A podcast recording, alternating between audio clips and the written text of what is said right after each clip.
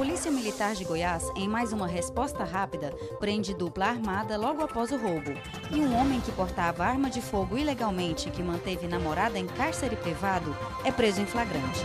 Eu sou a Cabo Lilian, da Assessoria de Comunicação Social, e este é o Boletim da Polícia Militar de Goiás. Uma equipe de militares do 13º Batalhão realizava patrulhamento pela região noroeste de Goiânia, quando recebeu a denúncia de um roubo ao estabelecimento comercial. O veículo utilizado na ação criminosa foi localizado no setor Morada do Sol.